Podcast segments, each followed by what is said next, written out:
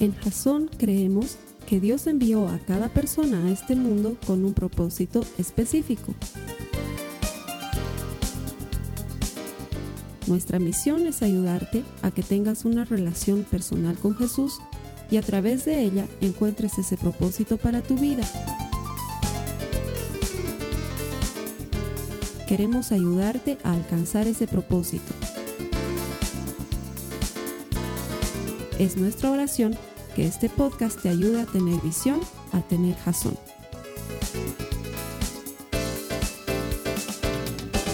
Eh, quiero darte la bienvenida a ti que te conectas a Jazón en línea y quiero darle la bienvenida a todos los que están hoy aquí en el, en el salón. Estamos en una semana más de la serie Un regalo.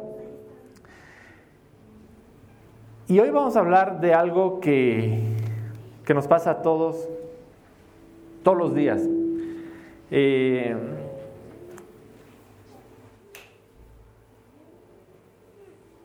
un segundito, vamos a ver esto del volumen porque se está acoplando mucho. Hola, sí, ahí está mejor, ¿no? Ok, en esta época de Navidad generalmente eh, mucha gente asocia esta época con eh, reuniones familiares, con un tiempo de, de paz, de cariño, un tiempo en el que damos, un tiempo en el que eh, hay alegría, hay sonrisas, un tiempo bonito. Pero también es verdad que hay mucha gente que en este tiempo no la pasa bien, que en este tiempo va a tener sufrimiento, va a tener tristezas,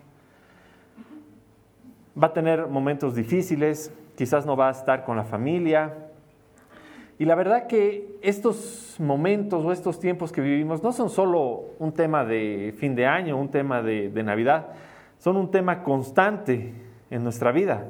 Y la verdad es que nosotros la vida la vivimos por tiempos, la vivimos por ciclos, la vivimos por temporadas. Y en la vida tenemos temporadas en las que estamos bien y temporadas quizás en las que estamos mal. Temporadas que tienen altos y temporadas que tienen bajos, temporadas que tienen alegría, temporadas que tienen tristeza, porque la vida es así, la vivimos por ciclos. Cada tiempo tiene sus propios desafíos y muchas veces esos tiempos están, están, tienen que ver con la etapa de la vida que estás viviendo y quizás eh, yo, yo me quiero creer bien jovencito, ya no soy tanto, pero no tengo la experiencia que podrá tener alguien que ya ha sido hijo, que ya ha sido padre, que ya ha sido abuelo, para poder saber cuáles son estos ciclos y estos tiempos por los que uno pasa. Pero lo que sí sabemos todos es lo que nos dice la palabra de Dios acerca de estos ciclos y cómo podríamos vivirlos, aprovecharlos, disfrutarlos. Eh, algo con lo que yo he aprendido mucho, y es algo también que, muchas veces nos ha dicho Carlos Alberto, es, yo he aprendido mucho de mi relación con Dios al ser papá.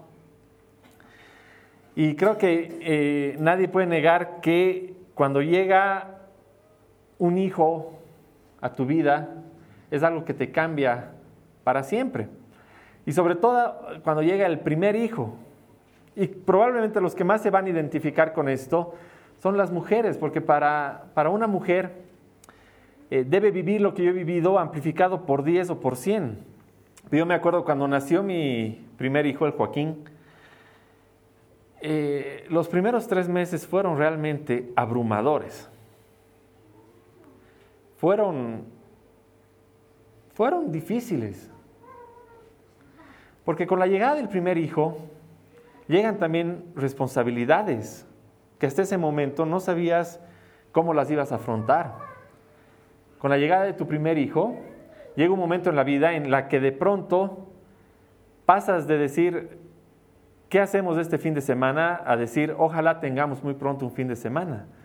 Porque es, es duro. A ver, ¿cómo, ¿cómo han sido los primeros 90 días de tenerlo al Joaquín, porque sé que han sido los mismos 90 días de todos los que han tenido ya un bebé. Resulta que los bebés tienen que comer cada tres horas y eso no lo mides, dices, es interesante, pucha, tienen que comer cada tres horas. ¿Cómo no? Pero te imaginas lo que es estar cada tres horas despierto, dando de alimentar al bebé. Y por eso digo, o sea, las mamás son las que lo deben vivir cien veces más, porque tú como papá te puedes saltar dos comiditas quizás en la noche, ¿no? Pero como mamá no puedes. Tienes que darle de comer a tu bebé cada tres horas. Y eso significa que luego darle de comer, le tienes que sacar sus gasecitos, el aire que se ha tragado, ah, le tienes que cambiar el pañal, hasta eso ya ha pasado otra media hora, una hora, te quedan quizás una hora 45 para descansar intentar dormir y tienes que volver a empezar y eso no se acaba al día siguiente y sigue y al día siguiente sigue y tienes que cambiar pañales y tienes que ir a comprar pañales y al día siguiente tienes que ir a trabajar porque aunque estés en ese ritmo, igual la vida continúa y empiezas a sentirte un poquito cansado y a las dos semanas resulta que el tema sigue y estás cansado y quieres quieres un descanso, pero el tema es estresante porque además de que exige mucha atención, también los bebés se enferman y le da un cólico y no sabes qué hacer. Y llamas a una abuela y te dice, dale mate de anís, y llamas a la otra abuela y te dice, nunca le des mate de anís. Y como es la primera vez que estás con un bebé, estás estresado, estás perdido, llamas al doctor y te dice, ya lleven el análisis y en tres días vamos a saber qué tiene. Entonces, y en tres días voy a estar así, con el bebé en brazos, llorando porque no se duerme y se duerme, tú ya te quieres echar y te das cuenta que tiene que comer de nuevo porque ya han pasado dos horas 45 minutos y lo tienes que despertar para que coma de nuevo. Y es un poco abrumador. No digo que no sea hermoso, es hermoso, pero es abrumador. Es un poco estresante. Es una época en la que no sabes si es un alto o es un bajo, porque estás abrumado. Y yo estaba así, con el Joaquín, luego de, un buen tiempo estaba así, la Katy tuvo una cesárea, mi esposa, y eh, yo la tenía que ayudar porque no se podía levantar mucho para, para levantarlo al bebé, para dar leche, y lo vivimos juntos, muy lindo. Pero yo estaba, yo estaba fundido, ya la verdad nomás, pues ya, estaba cansado, estaba hecho bolsa. Y en uno de esos días que estaba hecho bolsa, viene mi mamá y me dice, hijito, pero tienes que disfrutar este momento. si no hubiera sido mi mamá, yo creo que hubiera sacado todo, todo eso que tenía ahí al frente eh, contra ella. Y me dice, y yo ¿tiene sentido? ¿Tiene siquiera sentido que me diga que disfrute mi cansancio, que disfrute mi estrés, que disfrute mis ganas de, de tener un momento para mí? Yo imagino como mamá lo que, lo que habrá estado sintiendo una mamá en ese momento es diez veces más ¿no? de lo que yo estaba sintiendo, pero los hombres nos quejamos de todo, ¿no? Entonces, recién comprendí cuánto podía disfrutar ese momento con mi otro hijo. Cuando nació mi segundo hijo, pasamos por lo mismo. Pero cuando mi segundo hijo tenía un año, eh, falleció el abuelo de, mi esposa, de Katy. Y eh, Katy se tuvo que ir con su mamá inmediatamente de viaje. Y yo me tuve que quedar con, el pequeño. No, no, hubiera sido problema, porque a Joaquín ya lo había cuidado muchas veces solo, pero había un solo problema. Eh, mi segundo hijo, Ezequiel, nunca había tomado ni mamadera ni chupón en su vida. Nunca, ni una sola vez. Y Katy se tuvo que ir en la mañana y el bebé estaba en mis brazos con hambre. Intenté darle eh, leche, leche, había una leche de fórmula, no quiso. Eh, intenté darle una leche líquida de fórmula, no quiso. El primer día no comió. Entonces le estaba, yo, yo le daba fruta, le daba lo que sea, pero como estaba sin su mamá, no quería comer, no quería tomar leche, no quería nada en la noche, no quería dormir. Toda esa noche no dormimos.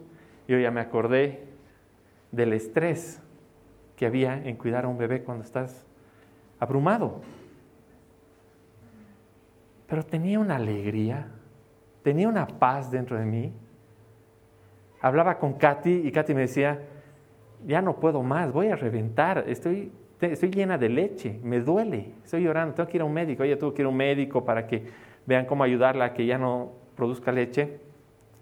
Y dice, yo le digo, ¿y ustedes cómo están? Mal, pero felices, le digo, porque no come, pero estamos juntos.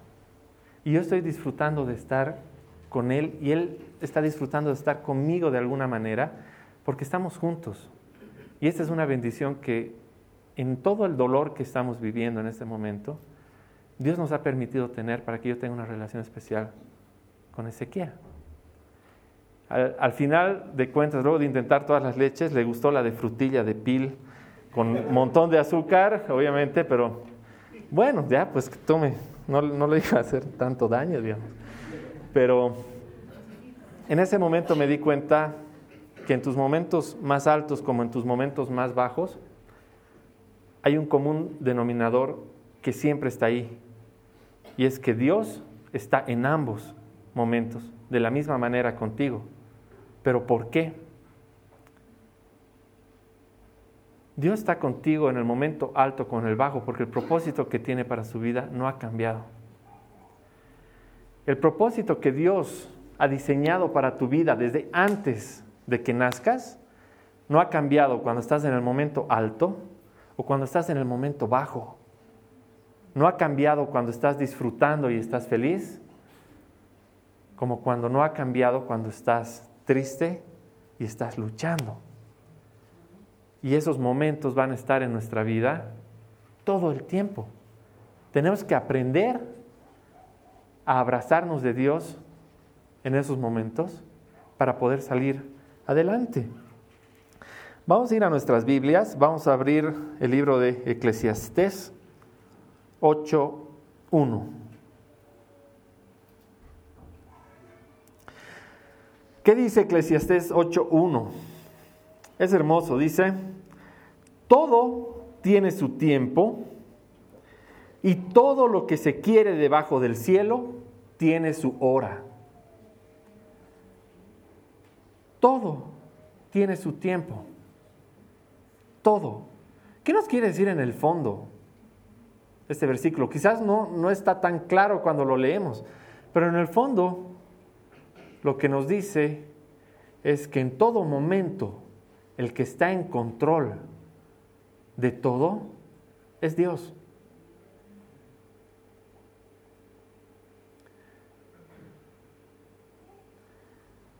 En todo momento, en el momento bueno y en el momento malo. Y quizás necesitamos convencernos de esto en el momento malo, en el momento donde hay dolor, donde hay lucha, donde hay batalla, en ese momento en el que te sientes abrumado. Qué complicado es en ese momento entender que sigue siendo Dios el que está en control. Y el verso 11 de este mismo capítulo 8, nos lo explica. Capítulo Eclesiastés 3.1, perdón. Dice, todo lo hizo hermoso en su tiempo y ha puesto eternidad en el corazón de ellos, sin que alcance el hombre a entender la obra que ha hecho Dios desde el principio hasta el fin. Todo lo hizo hermoso en su tiempo. Puede parecer difícil, pero nos ayuda a entender que Dios lo hizo todo hermoso en su tiempo, en el tiempo de Dios, en un tiempo que no tiene principio y no tiene final. Señor el Señor ya lo ha visto todo y lo ha hecho todo hermoso. El problema es que desde nuestra perspectiva temporal de hoy, en este momento, lo que estoy sintiendo ahora, lo que estoy pasando ahora, no podemos entender que lo que ha hecho Dios ya es hermoso, porque Él lo ha hecho de principio a fin, lo ha hecho completo. Entonces en estos ciclos nos basamos en ver simplemente lo que estamos viviendo en este momento preciso y nos podemos hundir o podemos disfrutarlo sin saber que el recorrido completo es el hermoso, que el propósito de Dios en nuestras vidas es lo que es hermoso. ¿Y qué es lo que pasa cuando tenemos estos ciclos? que muchas veces caemos en el error de comparar lo que nosotros estamos viviendo con lo que los demás están viviendo. Y ahí decimos, pucha, si yo estoy yendo a la iglesia y todo, ¿por qué a mí no me está yendo tan bien como al Pedrito que yo lo he llevado todavía a la iglesia? Y veo ya él está yendo súper.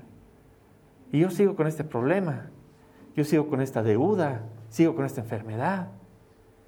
Y quedamos en el error, en el error muchas veces de pensar que en estos ciclos podemos compararnos como si fuera una carrera de performance, de éxito de vida, el, el estar al lado de Dios. Y la verdad que, que no es así. Y muchas veces nos comparamos porque generalmente vemos solo lo bueno. Y un buen ejemplo de, ver esto es Facebook. Vamos a una pequeña encuesta. A ver, ¿quién tiene Facebook? Levante la mano. Ok, una buena cantidad para, para usarlo de ejemplo entonces. ¿Quién ha puesto su foto más bonita como foto perfil en Facebook? La más linda. La mayoría, ¿no? ¿Quién ha puesto su foto más fea como perfil de Facebook?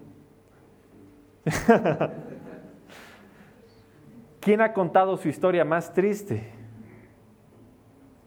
en Facebook? ¿Quién ha contado el momento más vergonzoso que haya pasado en Facebook? ¿O quién ha compartido en Facebook sus momentos más oscuros? Sus luchas más terribles. ¿Quién ha compartido en Facebook el dolor de la soledad que está viviendo? Nadie. Sin embargo, todos tenemos luchas, tenemos momentos de soledad, tenemos fotos feas, todos.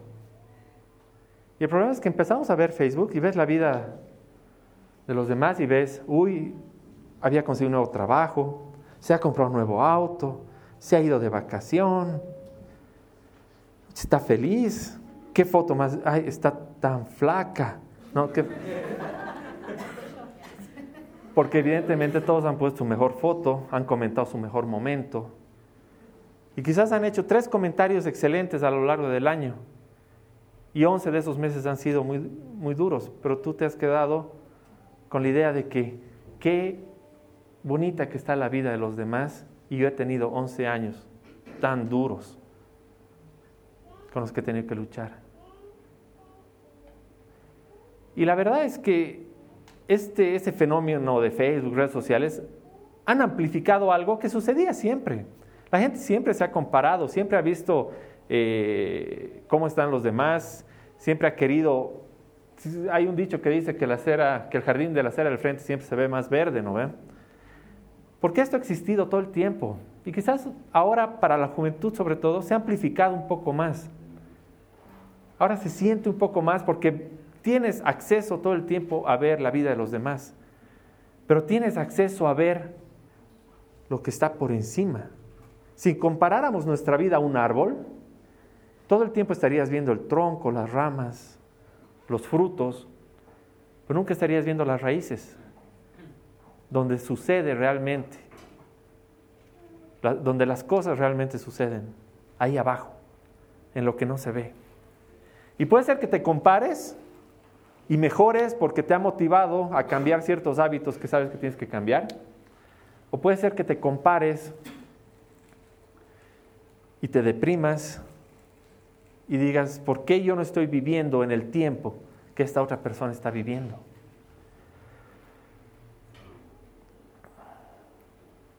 ¿Qué tiene que ver el compararse con saber administrar los ciclos y las temporadas en las que vamos a vivir en la vida? ¿Y por qué estamos hablando de esto en esta época? Porque en esta época muchas veces suele ser un poco más duro el saber administrar estos ciclos. El saber administrar que en estos ciclos hay mucha gente que quizás va a estar feliz y hay gente que quizás le va a estar costando un poquito más. Pero tenemos que saber administrar estos ciclos a lo largo de nuestra vida. Y la verdad es que nos podemos acostumbrar a ver que el pasto está más verde en la acera del frente por una sola razón. Porque no hemos buscado a Dios en nuestro pasto, en nuestro jardín. La única manera que tenemos para que sea tu jardín el que está más verde cada día es que lo veas con Dios en tu corazón. Si Dios está en tu vida, ese pasto nunca va a estar menos verde que el pasto al frente. Si Dios es lo primero que buscas en la mañana y lo último que piensas en la noche, no hay manera de que el pasto de tu jardín se vea menos verde que el del pasto al frente. No hay manera. Porque si el pasto del, del frente está verde y el tuyo lo ves seco, la única explicación puede ser que no has estado buscando a Dios lo suficiente. Que no has estado cerca de Dios todos los días. Porque en ese momento malo, en ese momento de estrés, en ese momento abrumador, Dios te quiere mostrar que ese momento también es de bendición, que ese momento tiene algo para ti, que ese momento tiene en las fuerzas de agarrarte y de sostenerte y decirte, yo estoy aquí en este momento malo. Tu pasto sigue siendo verde porque yo estoy aquí.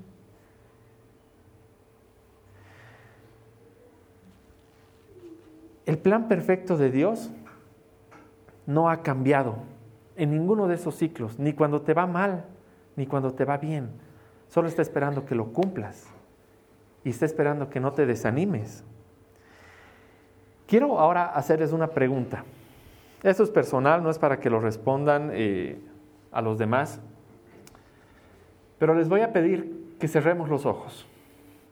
Les voy a pedir a todos que cierren los ojos por un tema de, de privacidad, pero sobre todo para que lo hagamos desde el corazón. Quiero que pienses con qué has estado luchando últimamente. Quiero que pienses en algo que te ha estado doliendo, o si has estado en una temporada, en un ciclo bajo. Quiero que pienses en eso que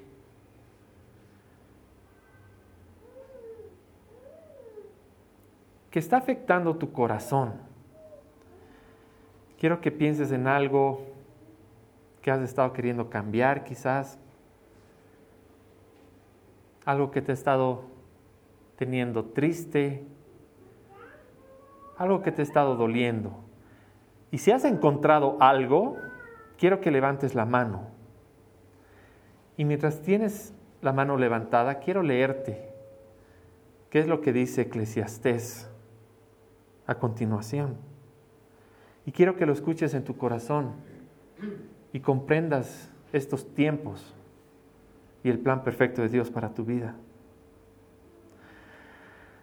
Todo tiene su tiempo y todo lo que se quiere debajo del cielo tiene su hora tiempo de nacer y tiempo de morir, tiempo de plantar y tiempo de arrancar lo plantado, tiempo de matar y tiempo de curar, tiempo de destruir y tiempo de edificar, tiempo de llorar y tiempo de reír, tiempo de endechar y tiempo de bailar, tiempo de esparcir piedras y tiempo de juntar piedras, tiempo de abrazar y tiempo de abstenerse de abrazar, tiempo de buscar y tiempo de perder.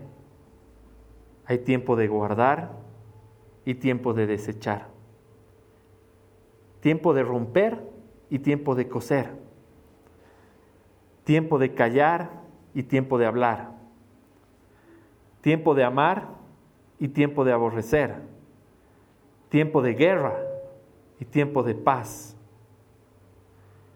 ¿Qué provecho tiene el que trabaja de aquello en que se afana? Yo he visto el trabajo de Dios que Dios ha dado a los hijos de los hombres para que se ocupen en él. Todo lo hizo hermoso en su tiempo y ha puesto eternidad en el corazón de ellos, sin que alcance el hombre a entender la obra que ha hecho Dios desde el principio hasta el fin. hay tiempo para todo, pero todo ese tiempo es perfecto porque todo ese tiempo es parte del plan perfecto de Dios en tu vida. Por todos estos tiempos, lo más probable es que vamos a pasar. Lo importante es que sepamos buscar en ese tiempo la presencia de Dios en nuestro jardín para que lo podamos ver, que aunque ese tiempo haya sido duro, el jardín sigue siendo verde. No por nuestras fuerzas, sino porque es Dios el que está en ese jardín con nosotros. Yo quiero contarles con qué estoy luchando. Y es una lucha que tengo todos los días de mi vida, pero absolutamente todos. Y es que yo tengo miedo a hablar. Y se está riendo la Karen porque seguramente piensa que me estoy haciendo la burla. Estoy aquí al frente hablando, ¿no ve? Usted tiene miedo a hablar, no debe tener mucho miedo. Me da pánico. Una vez Lamparito me dijo, qué lindo has hablado, papito, yo quisiera hablar como tú. Yo le dije, Amparito, si te concediera Dios ese deseo, el 95% del tiempo estarías muda, con miedo a abrir tu boca. Y los que me conocen en privado saben que tengo un terrible miedo a hablar. Entonces, ¿qué hago aquí parado al frente? Es la pregunta que me hago todos los días que Carlos Alberto me dice, ¿puedes predicar el domingo, por favor? Y es que en ese momento que a veces puede ser muy duro, porque me da miedo, me abrazo de Dios. Y este momento para mí es el mejor momento del día, de mi semana y del mes cuando me toca que suceda. Porque con todo el miedo y el, nerviosismo que tengo de pararme aquí al frente y de hablar, el jardín nunca está más verde que el día que tengo la posibilidad de hacerlo con Dios al lado. Y eso es saber que en el momento que quisieras evitar pasar, Dios te puede convertir algo malo en algo increíble. Y quisiera terminar con, con lo siguiente. Quisiera que nos vayamos con una frase en la semana. Y una frase que si nos la podemos apropiar y la podemos hacer parte de nuestro corazón, estoy seguro que nos va a ayudar a vencer los ciclos no tan buenos y nos va a ayudar a disfrutar los ciclos muy buenos con gran humildad en nuestro corazón. Y es lo siguiente. Yo me digo esto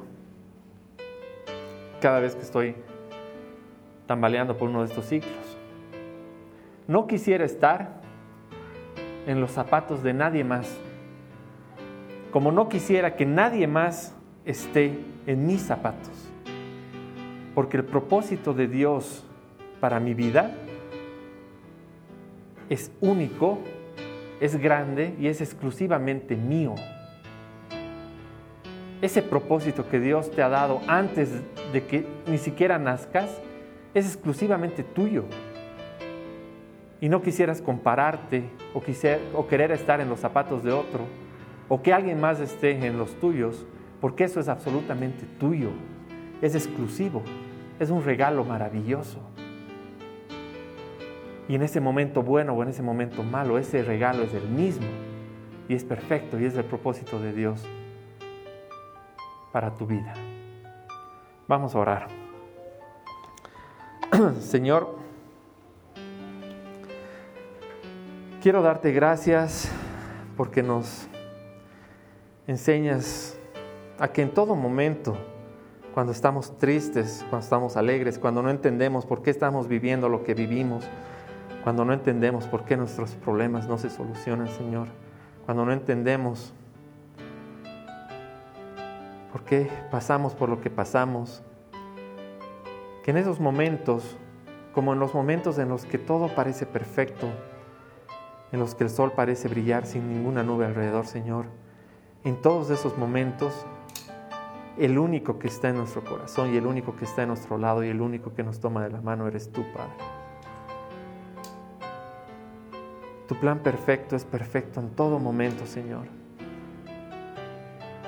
Tu propósito es perfecto y es el mismo en todo momento en nuestra vida, Señor. Y por eso queremos darte gracias, porque no te separas de nosotros, porque no te alejas, porque tu plan con nosotros no cambia. Somos nosotros los que nos alejamos de ti, Señor, y te dejamos de buscar y por eso parece que nuestro jardín se ha estado marchitando, Señor. Pero gracias por estar ahí para permitirnos buscarte de nuevo.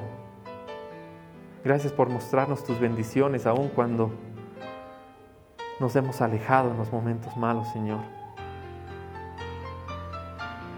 Gracias, Señor, porque todos nuestros tiempos, los altos y los bajos, son hermosos, Señor, cuando te reconocemos en esos tiempos. No puede haber momento malo si nos abrazamos de ti, Señor. No puede haber momento triste si te reconocemos que eres tú el que nos ha estado sosteniendo durante todo ese tiempo. Señor, gracias porque no te has alejado nunca, Señor. Gracias porque...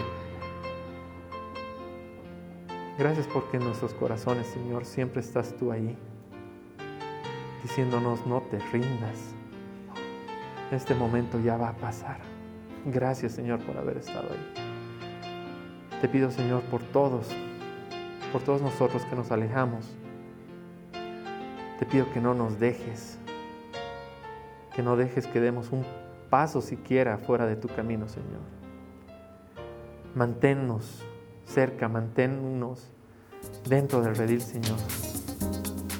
Gracias, Padre, en nombre de tu Hijo Jesús. Amén. Esta ha sido una producción de Jason Cristianos con propósito.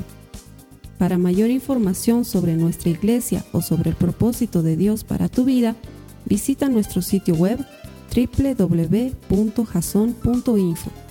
Allí encontrarás muchos recursos para animarte en tu relación con Dios, enseñanzas, nuestro blog, prédicas y mucho más. Te lo deletreamos